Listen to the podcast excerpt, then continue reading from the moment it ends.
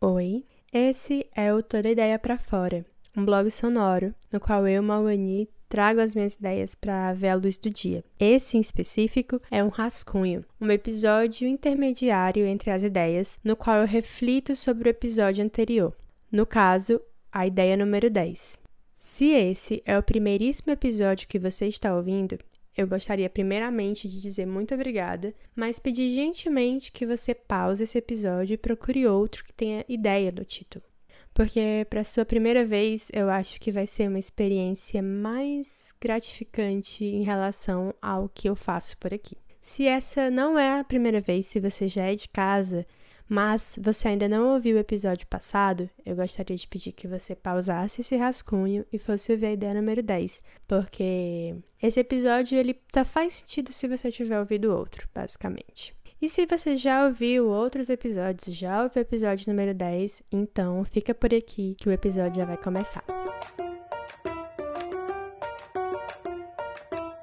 Eu estou gravando isso imediatamente depois que eu terminei de gravar a introdução e encerramento do episódio passado. Esse foi o episódio que eu gastei mais dias preparando e fazia muito tempo que eu não fazia isso, porque normalmente o que eu faço é gravar o episódio, é escrever, gravar, editar, tudo num dia só. O que costuma às vezes fazer com que ele saia um pouquinho apressado e às vezes lá no encerramento, no finzinho, no acabamento, acabe não ficando tão bom porque eu já tô cansada, porque eu já tô de saco cheio, porque eu quero acabar. Mas eu às vezes não consigo me dar esse tempo de fazer a ideia de uma maneira espaçada. Eu preciso começar e terminar de um dia num dia só, e às vezes eu me apresso muito, corro muito com ela.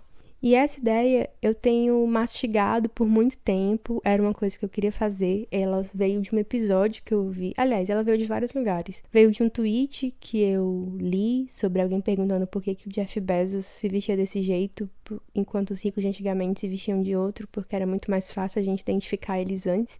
E é exatamente por isso que eles se vestem desse jeito, porque eles querem parecer normais e comuns. E veio de um episódio de um podcast que eu gosto muito, que chama Articles of Interest, no qual eles falam sobre terno e por que, que as pessoas usam ternos. E é um episódio muito bonito e, e me apresentou alguns conceitos como espreitatura, que eu falei muito no episódio passado, e sobre o Bob Brummel, que é esse personagem que é tão importante para esse para essa mudança de paradigmas na moda. Claro que esse outro episódio é muito mais completo e muito, muito mais interessante do que eu fiz, eu acho. Mas eu tentei mastigar o máximo que eu pude e tentei trazer pontos principais que eu achei interessantes nesse episódio e também emendar com essas outras reflexões que também me atravessam. Eu queria muito falar, inclusive, sobre esses sapatos da Nike, por exemplo, que se esgotam muito rápido, que agora são até artigos de luxo, de colecionador. E que isso eu acho que tem um, um contexto racial muito forte também, né? Porque os sapatos foram se popularizando por causa do basquete, porque eram jogadores negros. Mas eu achei que eu não tinha leitura suficiente para falar sobre isso e eu não queria passar mais tempo pesquisando para esse episódio que já estava muito grande, que talvez sim uma outra proposta ou com uma equipe maior, talvez ou de algum outro modo, eu teria feito esse episódio mais completo e mais com esse recorte racial que eu só pincelei no final do episódio passado.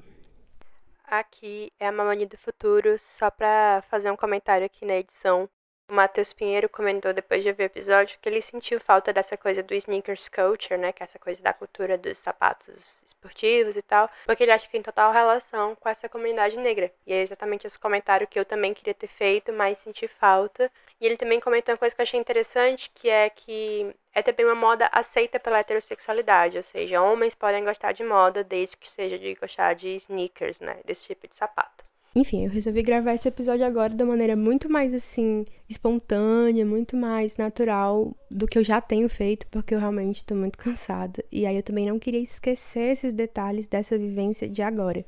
Eu tô lendo um livro, aliás, tô lendo não, eu já eu li recentemente, mas estava relendo e conversando com a Nádia Camussa sobre um livro chamado Mostre o seu trabalho, do Austin Kleon. Eu já devo ter falado desse livro antes.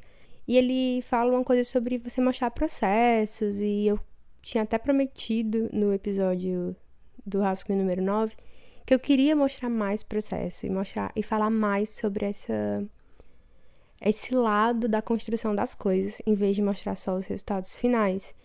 E eu fiz isso no Ideia para Fora no Instagram, falando sobre como estava sendo a edição, o que é que eu ia fazer, o que é que eu tinha feito. Eu achei isso muito legal, dividir com as pessoas e trazer elas nessa jornada de construção de uma ideia.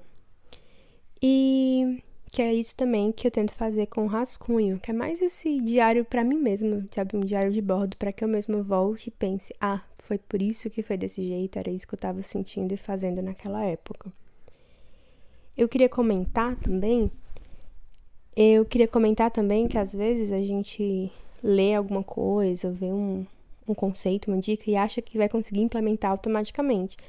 Mas eu tô sentindo muito que coisas que eu li ano passado estão fazendo efeito agora, estão meio que atualizando no software agora. E que é muito válido essa coisa de você passar um tempo é, pensando e tentando ver como é que aquilo funciona para você, porque nem tudo vai funcionar igual para todo mundo, nem, tudo vai, nem todo mundo vai fazer as coisas do mesmo jeito que outras pessoas fizeram. Então é isso. Esse foi o rascunho. Se você quiser dar um oi, manda lá pra mim no arroba toda ideia pra fora ou no WhatsApp, se você é meu amigo, que tem meu número. E obrigada por acompanhar esse projeto. Um abraço. Ah, eu queria agradecer também a quem deu um jeitinho de entrar em contato, mesmo não tendo mais Instagram nem meu WhatsApp. E queria também agradecer a quem passou esse episódio para um amigo, ou uma amiga, ou um namorado, namorada, enfim. Muito obrigado por fazer as minhas ideias irem mais longe.